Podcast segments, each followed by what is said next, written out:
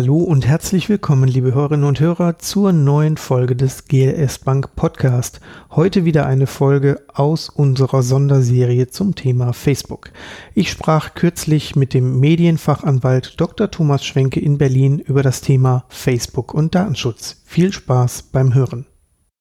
Herzlich willkommen, mein Name ist Rufen Kasten von der GLS Bank. Wir sind heute in Berlin beim 12. Community Camp und bei mir ist Thomas Schwenke. Hallo Thomas. Hallo Rufen.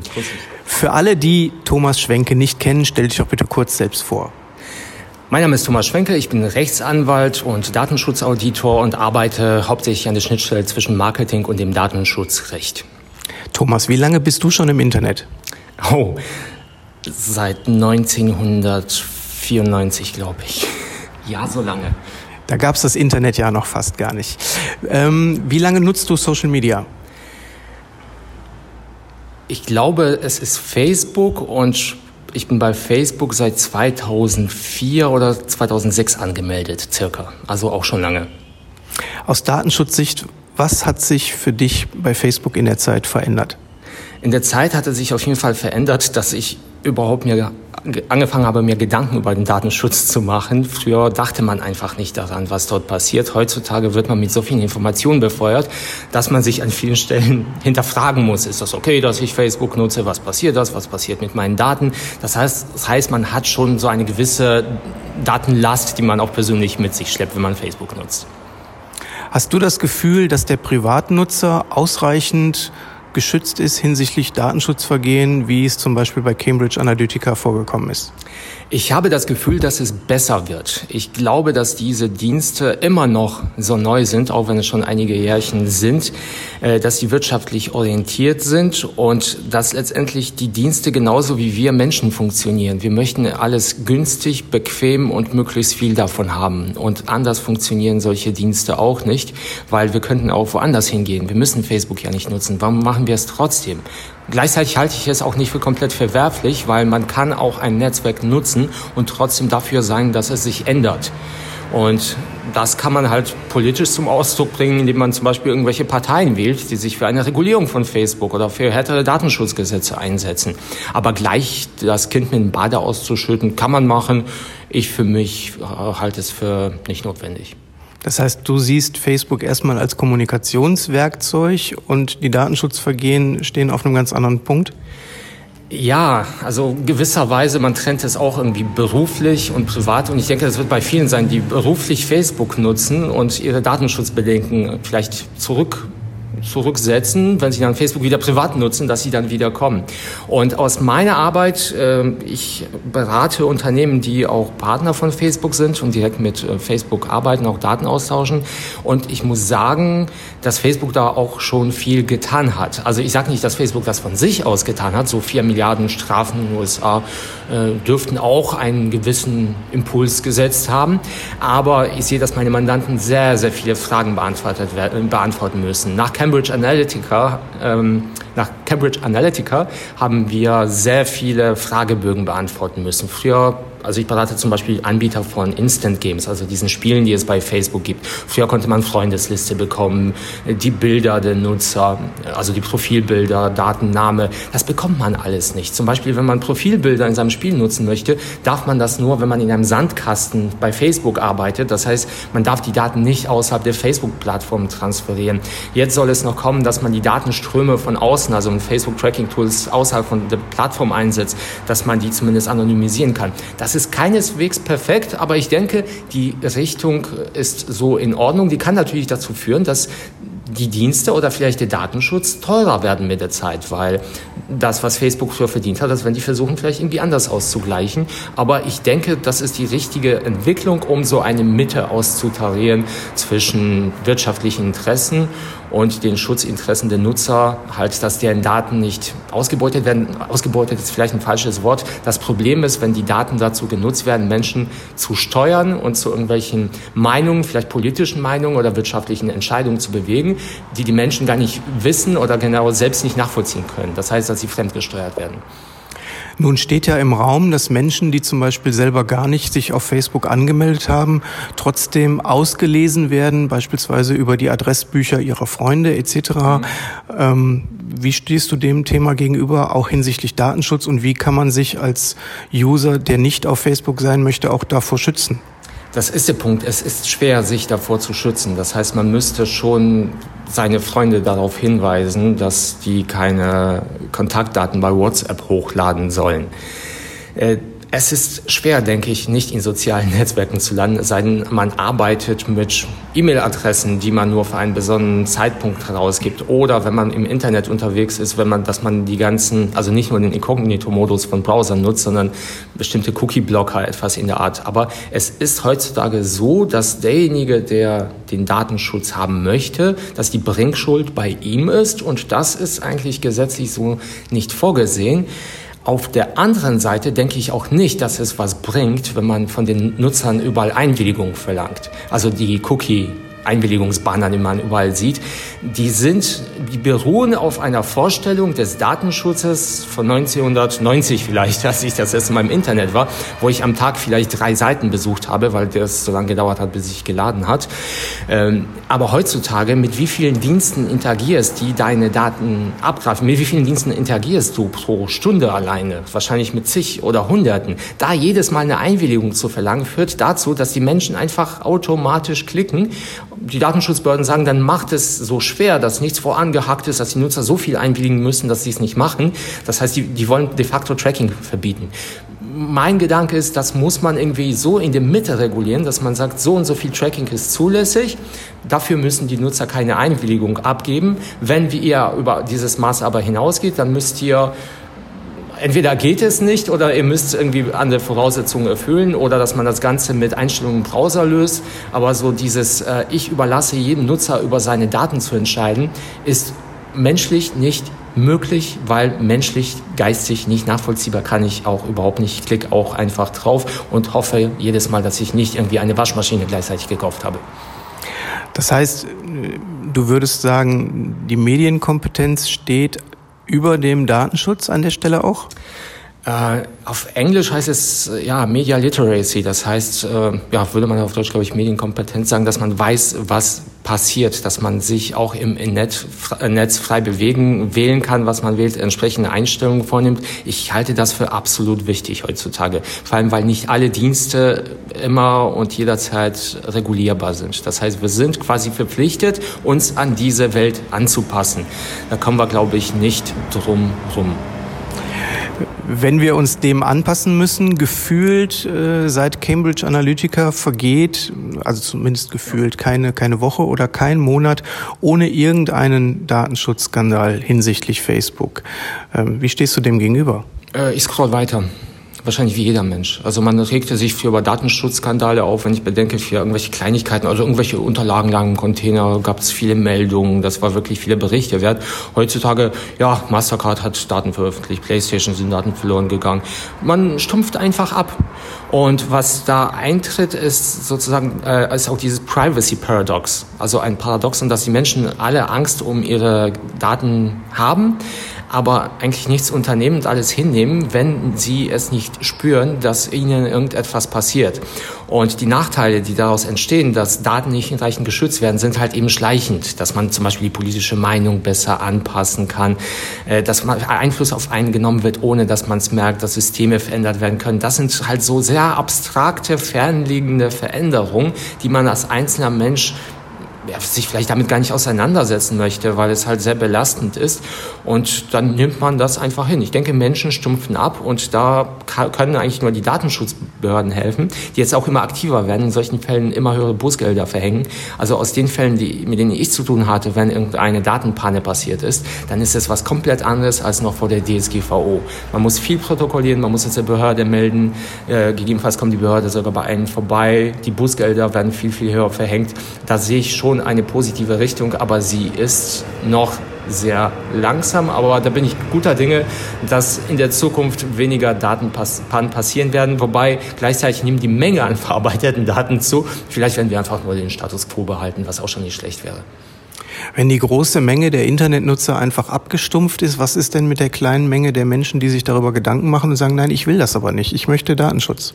Äh, die werden häufig leider belächelt und das führt, äh, das hängt auch damit zusammen, dass Menschen irgendetwas anprangern, das nicht eintritt, nicht äh, so sehr positiv geachtet werden wie Menschen, die nichts sagen und etwas Schlechtes passiert. Die rückt man sofort.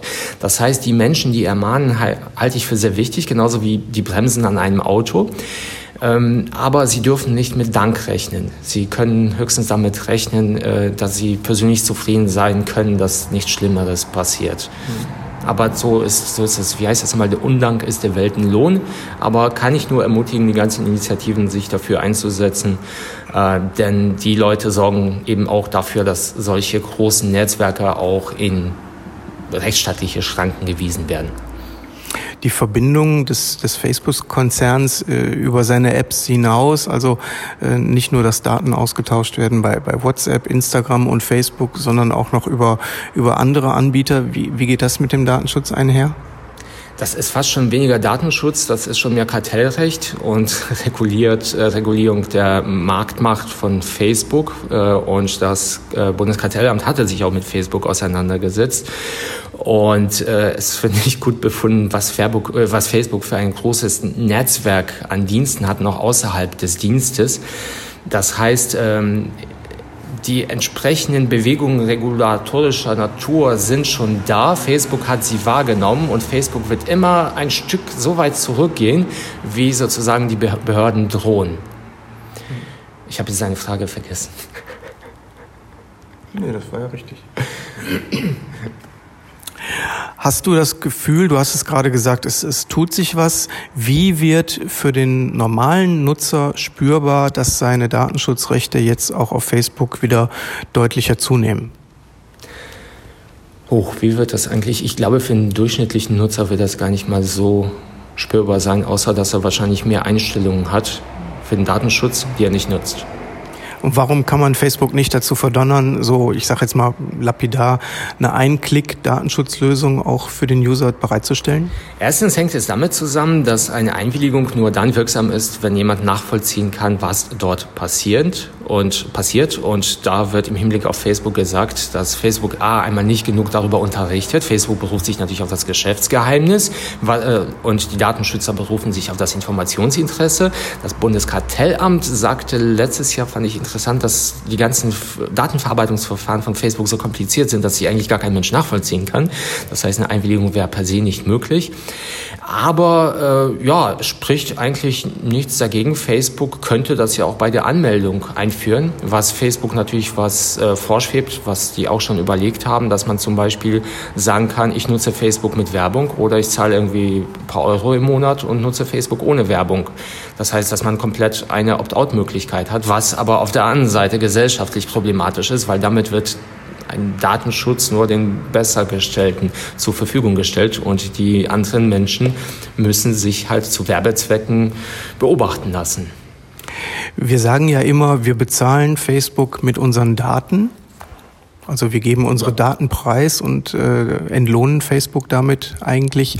Findest du, dass es verwerflich ist, darüber hinaus Werbung auszuspielen und mit Mechanismen die Menschen so möglichst lange auf Facebook zu halten, um auch möglichst viele Anzeigen zu sehen? Schwer zu sagen. Also ich würde es nicht per se als verwerflich für verwerflich halten. Es kommt darauf an, äh, was mit mir in meinem Kopf passiert und wie ich beeinflusst werde. Wenn ich dahin beeinflusst werde, dass ich länger bei dem Netzwerk gucke, dass ich mir, mir Bilder angucke, das ist völlig in Ordnung. Wenn aber die Beeinflussung dahin geht, dass bei mir irgendwelche politischen Bedürfnisse geweckt werden, einfach durch die Befeuerung, durch Erkenntnis, was ich denke, das Vorausplanen, wie man mich manipulieren könnte, das verlässt den Bereich, den ich für in Ordnung halte. Problematischer wird es im Wirtschaftsbereich, weil es eigentlich im Kapitalismus Usus ist, dass man Bedürfnisse bei Menschen durch Werbung weckt. Und warum, ist das warum sollte es verwerflich sein, wenn das bei Facebook passiert? Der Punkt ist nur, ich müsste es schon wissen und ich sollte nicht dadurch manipuliert werden, dass Informationen von mir nach außen gelangen, die man sonst vielleicht nicht wissen würde. Es geht zum Beispiel um die Diskussion, darf Facebook, Google oder andere Dienste dürfen die Informationen, die auf Pornoseiten gesammelt werden, verwerten? Weil wenn man weiß, wer, wenn jemand irgendwelche bestimmten sexuellen Präferenzen Präferenzen hat. Aufgrund dessen könnte man ganz gut auch Werbehinweise platzieren. Und das ist ein Punkt, wo man sich natürlich fragt, ist, ist das noch gut, ist das verwerflich? Weil per se reagiert man so, oh, das ist mein Intimbereich, da dürft ihr doch keine Werbung drauf schalten. Andererseits, wenn jemand mir vielleicht, wenn ich, weiß nicht, bestimmte sexuelle Präferenzen habe und für diese Präferenzen passende Werbehinweise bekomme, ist das auch per se ja nicht schlecht. Dann werden ja meine Bedürfnisse befriedigt. Also da können wir uns, glaube ich, lange drüber unterhalten. Ich würde mal juristisch ganz eindeutig sagen, es kommt darauf an und man muss es im Einzelfall betrachten, also ein eindeutiges Jein. Wenn du auf Facebook privat unterwegs bist, fühlst du dich manipulativ beeinflusst? Ich persönlich äh, fühle mich, also ich gehe mit dem Grundsatz heran, dass mich alle Dienste versuchen, manipulativ zu beeinflussen. Aber ich arbeite auch im Datenschutzbereich und das ist mein Job, auch Systeme zu überprüfen bei Mandanten, die darauf gerichtet sind, Menschen, Manipulation ist vielleicht in dem Kontext ein schlechtes Wort, das ich nicht benutzen werde, aber Menschen zu erkennen, ihre Bedürfnisse zu wissen und entsprechende Produkte zu liefern. Das heißt, ich gehe quasi immer davon aus, dass ich von außen beeinflusst werde, wenn ich Facebook nutze und ich kenne meine Einstellungen und äh, ich mache mir auch immer einen Spaß, dass ich Dinge klicke, die mir gar nicht gefallen und mich darüber freue, wenn dann plötzlich ich Werbung erhalten bekomme für, weiß nicht, Damenschuhe oder Reiniger, aber äh, dass man das ein bisschen verwischt. Aber wie gesagt, also persönlich denke ich, ich bin immer gewahrsam, ja. Aber ich würde nicht hundertprozentig sagen, dass ich tatsächlich alles unter Kontrolle habe. Das habe ich nicht. Das habe ich aber auch nicht, wenn ich in einem Gespräch mit einem Menschen bin, der mich gut erkennen und beeinflussen kann durch seine Sprache. Genauso sieht es bei Facebook aus. Das ist, denke ich, ein Teil der zwischenmenschlichen Kommunikation. Die Frage ist nur der Maßstab. Du hast jetzt gesagt, du unterstellst quasi allen Unternehmen das. Ähm, brauchen wir eine Ethikkommission für Social-Media-Netzwerke? Wir haben schon sehr viele ethische Diskussionen über Social-Media-Netzwerke.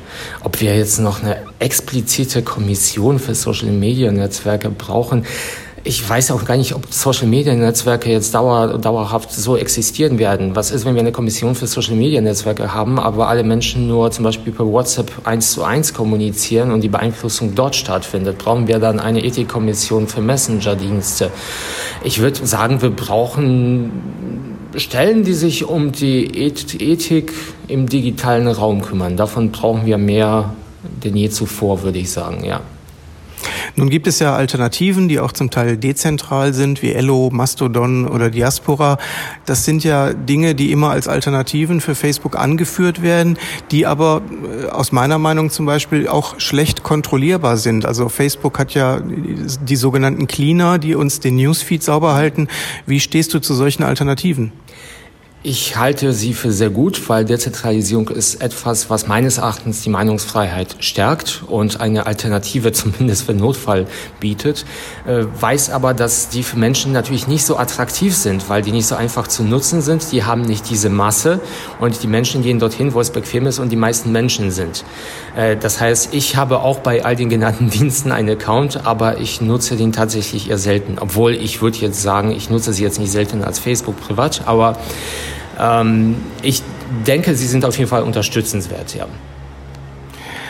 Ähm, wenn du jetzt äh, rückblickend, äh, wie oft du schon äh, auch hier beim Community Camp darüber berichtet hast, was man als Unternehmen wieder alles berücksichtigen muss, um dort eine Facebook Fanpage zu betreiben. Demnächst heißt es ja gar nicht mehr Fanpage, wahrscheinlich heißt es demnächst nur noch Abo-Page. Ähm, würdest du Unternehmen grundsätzlich weiterhin empfehlen, unter Berücksichtigung aller dieser Einstellungen weiterhin auf Facebook zu sein? Oder würdest du sagen, irgendwann wird es so viel, dann sollte der besser weggehen? Du, da fragst du den Falschen. ähm, ich würde den Unternehmen empfehlen, weiterhin Facebook zu nutzen, wenn sie davon ausgehen, dass sich dort ihre Zielgruppe befindet und es wirtschaftlich sinnvoll ist und sie es äh, entsprechend ihren Statuten moralisch vertreten können. Das heißt, du merkst, es war eine Nichtaussage, ähm, weil das wirklich von der Moral und der Einstellung des Unternehmens abhängt. Also ich persönlich habe kein Problem, wenn Unternehmen auf Facebook sind. Ich sehe das auch so, dass dort häufig auch nach Nachrichten und Informationen gesucht wird. Das heißt, es kann paradoxerweise dazu führen, dass zum Beispiel eine Organisation, ähm, die ideell ist, die nicht auf Facebook ist, schlechter gestellt ist als eine, die eine Seite auf Facebook hat und dort mehr Nutzer erreicht, um zum Beispiel gegen Facebook vorzugehen. Äh, deswegen ist ein gewisser Zwang da, da das Spiel mitzuspielen und trotzdem versuchen, äh, sozusagen auf den Vermieter in dem Haus, in dem man wohnt, weiterhin einzuwirken. Also ich würde es nicht kategorisch ausschließen, ich würde jetzt nicht die Fanpages schließen. Ich sehe es aber auch so, wenn ich zum Beispiel Behörden berate, dass die immer deutlich darauf hinweisen, dass es alternative Angebote gibt und dass man Facebook jetzt nicht zum einzigen Informationskanal machen sollte, sondern den Menschen gleichwertige alternative Informations bieten könnte, Informationsmöglichkeiten bieten sollte, was dann natürlich auch eine wirtschaftliche Frage ist. Das heißt, du siehst Facebook absolut nicht als alternativlos? Äh, nein. Ich denke, ich meine, derzeit 2019, es heißt ja, glaube ich, schon seit ein paar Jahren, dass Facebook tot ist. Und ich weiß es lang genug, wie es zum Beispiel mit MySpace war.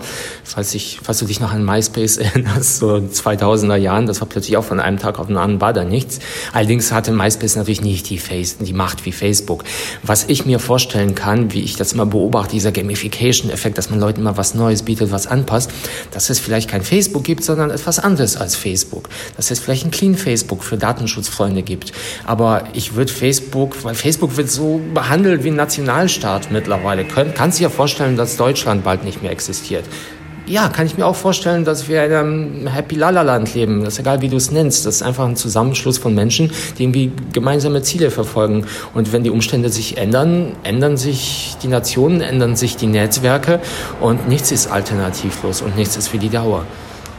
Glaubst du, dass Mark Zuckerberg seinen Laden noch im Griff hat oder dass er jetzt äh, den Laden, nachdem er auch mit vielen Behörden äh, gesprochen hat, ähm, erst recht wieder in den Griff kriegt und das Ruder rumreißt? Ich glaube, dass er das zwangsweise macht. Also ich, ich, kann, ich kenne ihn nicht, kann nicht beurteilen, aber ich, so wie ich es mitbekomme aufgrund des Vorverhaltens, dass er einfach auch rein wirtschaftlich denkt also er, er hat kapitalistische Gene. Kapitalismus hört sich jetzt so hochtrabend an. Das bedeutet, er ist schon gewinnorientiert. Und er ist auch jemand, der gleichzeitig idealistisch ist. Vielleicht keine gute Kombination. Aber er denkt, er weiß, was für die Menschen gut ist. Und um das durchzusetzen, braucht er auch viel Geld. So funktioniert das Prinzip. Und ich glaube, es, es wirkt jetzt nicht so, als ob er den Laden nicht in Griff hätte. Es wirkt eher alles sehr kühl und sehr gesteuert. Und als die jetzt zum Beispiel bei der Entwicklerkonferenz mit Privacy als Thema angefangen haben, äh, dann merkte man, das ist also ich würde von meiner Warte aus beurteilen, das ist nicht unbedingt etwas, was vom Herzen kommt, sondern dass mir etwas von der Regulierung äh, und dem Datenschutz hier kommt und die gezwungen sind, so weit nur vorzugehen, wie es möglich ist. Kann man verurteilen, je nachdem, welchem System man anhängt. Man kann auch sagen, das ist völlig nachvollziehbar, das ist menschlich, das ist okay so. Glaubst du, die Anfangseinstellung, global Menschen miteinander zu vernetzen, ist ihm so ein bisschen aus dem Ruder gelaufen? Ja, ich glaube nicht, dass er wusste, was dort passiert. Und ich glaube, das ist so, man hört es von Menschen, die zum Beispiel Kinder bekommen, die auch sehr viele Vorstellungen haben, aber dann kommt es auch anders, als man denkt. Und äh, das kennt man, kennt man von sich aus, vielleicht vom Beruf oder vom Leben generell. Ich denke, so ähnlich ist es auch ihm mit Facebook gegangen, so dass er vielleicht auch in Facebook mit hineinwächst. Und wenn ich an meinen Geisteszustand vor einem Jahr denke, würde ich auch sagen, boah, hätte ich hätte ich mich schon damals so weiterentwickelt und wahrscheinlich werde ich jetzt in einem Jahr denken. Das heißt, ich würde jetzt nicht sagen, er ist komplett ahnungslos, aber ich würde auch nicht sagen, er weiß hundertprozentig, was er tut. Aber ich glaube, er bemüht sich. Wirklich. Du hast gerade gesagt, du könntest dir vorstellen, ein datenschutzkonformes, ein, ein cleanes Facebook, vielleicht als Premium-Abo-Modell. Ja. Würdest du das nutzen und was würdest du bereit sein, dafür im Monat zu bezahlen? Ähm, für Facebook oder kann ich ein Netzwerk nehmen, das ich häufiger nutze? Heute geht es um Facebook. Okay. Äh, was ich, es kommt darauf an, was ich Facebook wert bin. Das heißt, Facebook kann letztendlich das vorgeben, was ich bereit wäre für Facebook zu bezahlen, wenn es alternativlos wäre. Puh. Und datenschutzkonform. Und Datenschutz. Also meine Daten werden nicht, äh, dann werde ich aber Werbung sehen, die gar nicht meinen Interessen zutrifft. Also ich, wenn ich die Möglichkeit hätte, 10, 10 Euro komplett ohne Tracking, 5 Euro mit Tracking, aber bitte Tracking für Werbung, die mir gefällt. Also ich möchte nicht wie früher Werbeanzeigen bekommen, die mich überhaupt nicht interessieren. Dafür möchte ich getrackt werden. Aber ich möchte zum Beispiel nicht, dass politische Parteien meine Daten nutzen dürfen. Kein, ich, sowas hätte ich gerne, dass ich sagen kann, vielleicht ein Staffelpreis. Möchten Sie politisch beeinflusst werden oder möchten Sie nur wirtschaftlich beeinflusst werden? Dann hätte ich gerne die wirtschaftliche Beeinflussung, aber nicht die politische. Ich würde sagen, ja, so zwischen 5 und 10 Euro wäre es mir wert. Thomas, ich danke dir recht herzlich. Thomas Schwenke, heute mein Gesprächspartner beim Community Camp in Berlin zum Thema Facebook, Datenschutz etc. Ich danke dir für das Gespräch. Ruven, herzlichen Dank.